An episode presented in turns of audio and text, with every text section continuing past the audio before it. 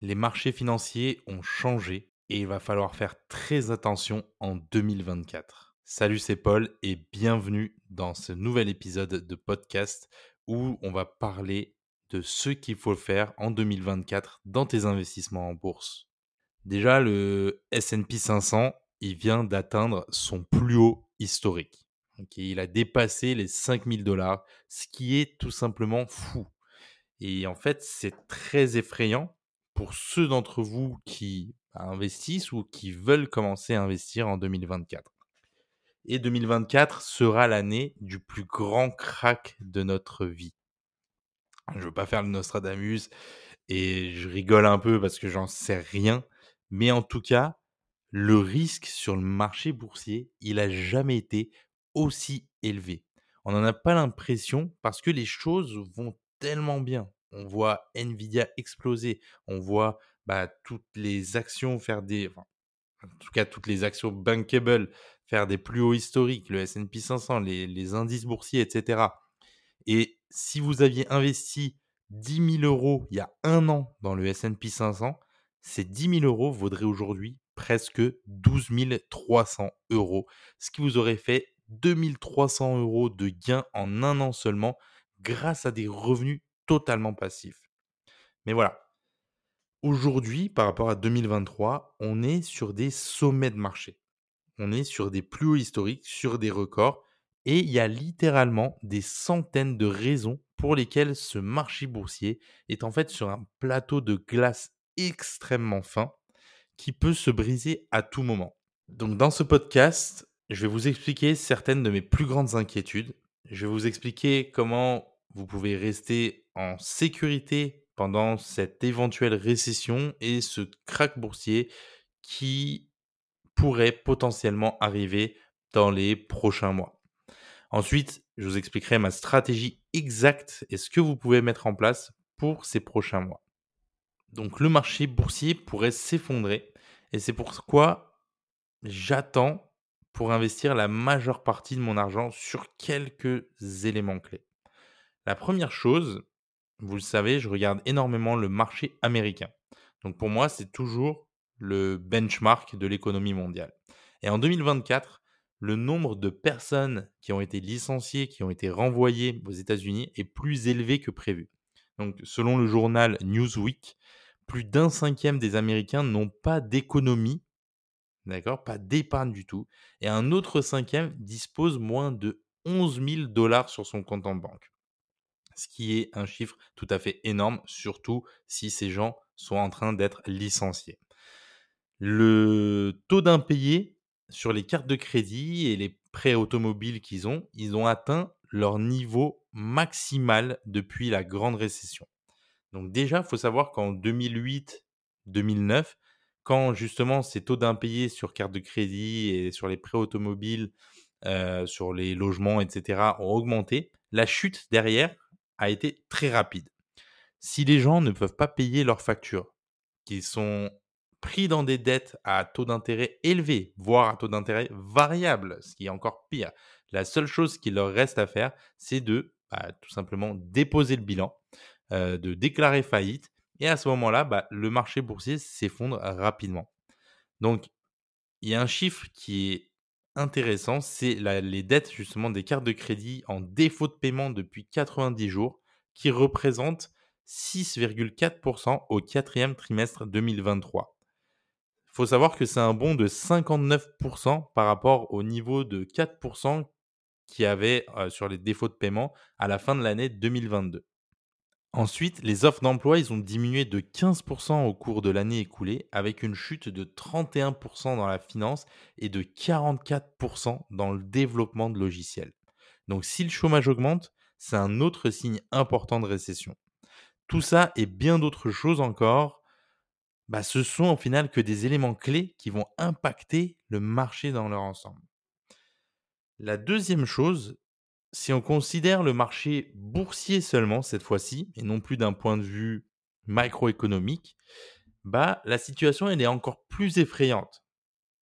Alors, ouais, certes, le S&P 500, la plupart des grands indices, ils sont déjà en forte hausse cette année.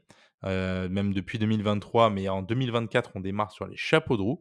Mais il faut savoir que 7 entreprises seulement soutiennent le S&P 500. C'est les Seven Magnificent ou les 7 magnifiques, qui est composé d'Apple, Microsoft, Google, Amazon, Nvidia, Meta et voilà, je pense que j'en suis à 6 et Tesla. Si je ne me trompe pas, j'ai fait les 7. Et en fait, ces 7 actions représentent 45% de la performance du S&P 500 en janvier. C'est-à-dire que la moitié de la performance des 500 plus grosses entreprises du S&P 500, donc de l'indice S&P 500, n'est représentée que par 7 entreprises seulement. Ok? Donc, est-ce que investir aujourd'hui sur le S&P 500, on parle de diversification, donc voilà, c'est toujours bien de se remettre en question. Est-ce qu'aujourd'hui, investir dans le S&P 500, sachant que 50% quasiment de la performance vient de seulement 7 entreprises, est-ce que du coup, on diversifie notre portefeuille? Bon.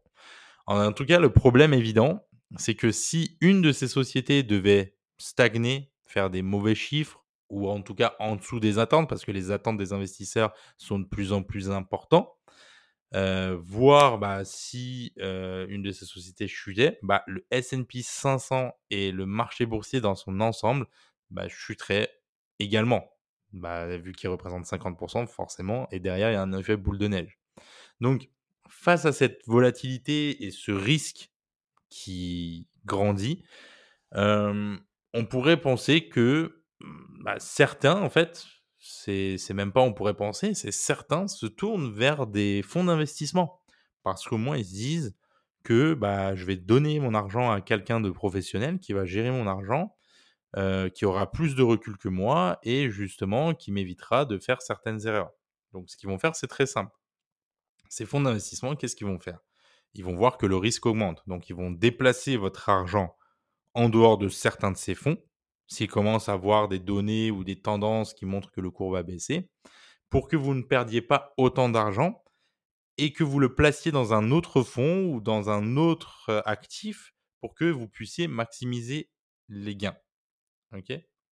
Sauf qu'il y a quelque chose de très intéressant là-dedans, c'est que, et que l'industrie bah, financière ne veut pas que vous sachiez, les banques, les assurances vie, etc. Moi, je vais vous le dire, et ça, ça va vous rendre très riche, ok, à long terme, si vous faites attention à ça. Bah, tout d'abord, en fait, on investit pour accroître notre patrimoine net et pour bah, espérer disposer d'une épargne, d'une sécurité pour les mauvais jours, vivre de nos investissements dans quelques années, notre retraite, etc.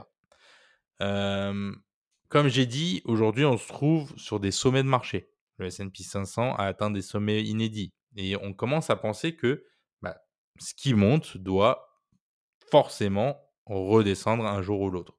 Ok? Donc, si on se dit ça, la deuxième question qui nous vient et qu'on peut se poser, c'est que on ne peut pas laisser cet argent, notre argent, dans ces fonds-là. Ok Vous êtes tous d'accord avec ça si on se dit que bah, tout ce qui monte, forcément, les arbres ne montent pas jusqu'au ciel et un jour ça doit redescendre, bah, forcément, logiquement, la question d'après, c'est bah, je ne peux pas laisser mon argent dans ces fonds-là. Et la troisième question qui en découle, c'est OK, si je sais pas à quel moment ça va péter, ni quelle alternative choisir, est-ce qu'on ne devrait pas utiliser, bah, passer par des gestionnaires de fonds pour justement couvrir nos risques laisser les professionnels faire leur travail et bah, nous faire gagner de l'argent ou du moins ne pas nous en faire perdre? Et c'est là que la réponse est intéressante. Au cours des cinq dernières années, les investisseurs ont retiré plus de 5 milliards de dollars des fonds d'investissement en actions. Pourquoi? Parce que un investisseur qui a placé 100 dollars dans un fonds d'investissement long short en actions, il y a 10 ans, disposerait aujourd'hui d'une moyenne d'environ 163 dollars. Euh, rapidement, c'est quoi un fonds euh, d'investissement long short? C'est tout simplement un fonds d'investissement qui utilise une stratégie qui cherchent à prendre des positions à l'achat sur des actions qu'ils jugent sous-évaluées et de prendre des positions à la vente sur des actions qu'ils jugent surévaluées. Donc 100 euros investis il y a 10 ans, 163 100 dollars pardon, investis il y a 10 ans, 163 dollars aujourd'hui. Maintenant, si vous aviez investi, ou si ces investisseurs avaient investi dans un ETF S&P 500 avec dividendes réinvestis, donc capitalisant, aujourd'hui, il aurait 310 dollars. Donc, vous pouvez voir très clairement ici que le S&P 500 a surperformé le fonds d'investissement. Donc maintenant qu'on a posé les faits, qu'est-ce que je vais faire de toutes ces informations? La première chose qu'il faut mettre en place pour moi, c'est de commencer à placer un peu plus d'argent sur les comptes d'épargne cash type livret A ou LEP. Alors je sais que c'est contre-intuitif, mais j'y viens. Le taux du livret A, il est passé récemment à 3%, ce qui est déjà mieux des 0,5% d'il y a quelques années. Quand on a, voilà, quand quand vous avez commencé sûrement à regarder des vidéos YouTube, ou même moi, quand j'ai commencé à faire des vidéos YouTube, c'était à 0,5%, et on disait que bah, c'était 0,5%, c'est que dalle. Aujourd'hui, c'est quand même à 3%. Le LEP, il est à 5%. OK? Ensuite, la baisse des taux, elle n'est pas pour tout de suite, et il y a deux raisons pour lesquelles il est intéressant d'augmenter son placement dans des livrets classiques. Donc la première, c'est la sécurité parce que bah, c'est plus rassurant pour vous d'avoir un mois supplémentaire d'épargne de précaution.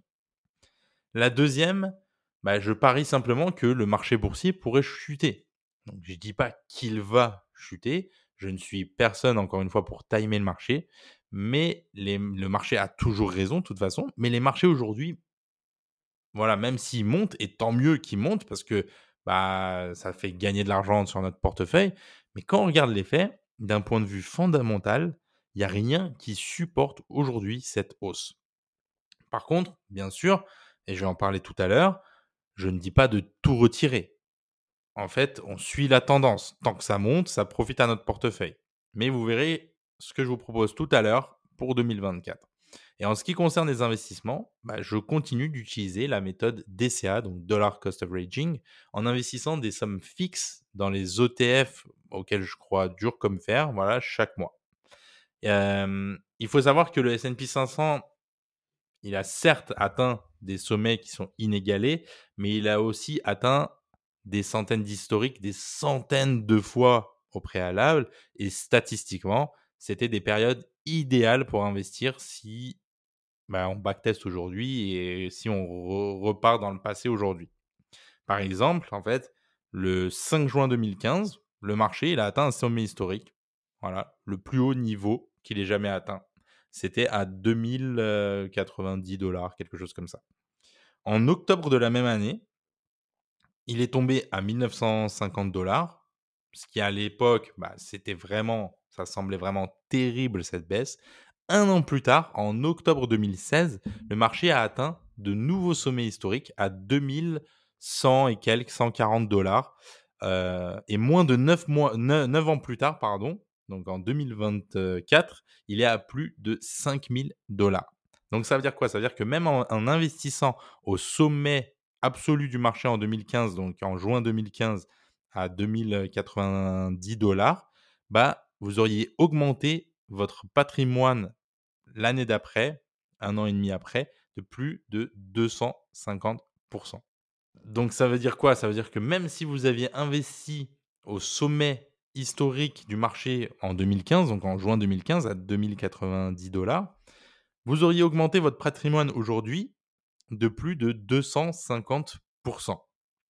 Donc je vous le répète, même en investissant au pire moment, au sommet absolu du marché, vous auriez quand même augmenté votre investissement de plus de 250% en moins de 10 ans. Et ce n'est pas un cas isolé. On voit ça encore et encore et encore avec le S&P 500 les marchés américains, les, indices boursiers ont traversé de nombreuses récessions, de nombreux cracks et se sont toujours rétablis. Alors, oui, je suis d'accord qu'on a atteint des sommets historiques et aujourd'hui, bah, la psychologie humaine nous dit que on est sur des sommets, c'est un, un peu effrayant et il faut que ça baisse. Et ça va probablement, sûrement baisser un jour, c'est sûr. Mais en fait, comme dit l'adage, bah, vaut mieux passer du temps sur le marché que de prévoir de marcher.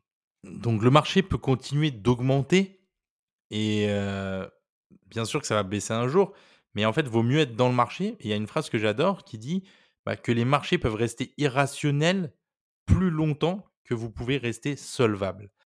Donc voici ce que vous pouvez faire. Vous pouvez investir ou continuer d'investir chaque mois dans un portefeuille de trois fonds composés d'un ETF S&P 500, d'un ETF euh, de dividendes et d'un ETF de croissance.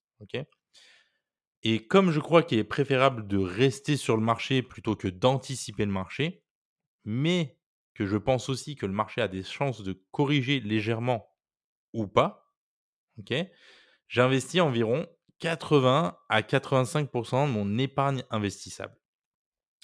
Donc, par exemple, si j'investis tous les mois 1000 euros en bourse, bah, j'investis 800 à 850 euros.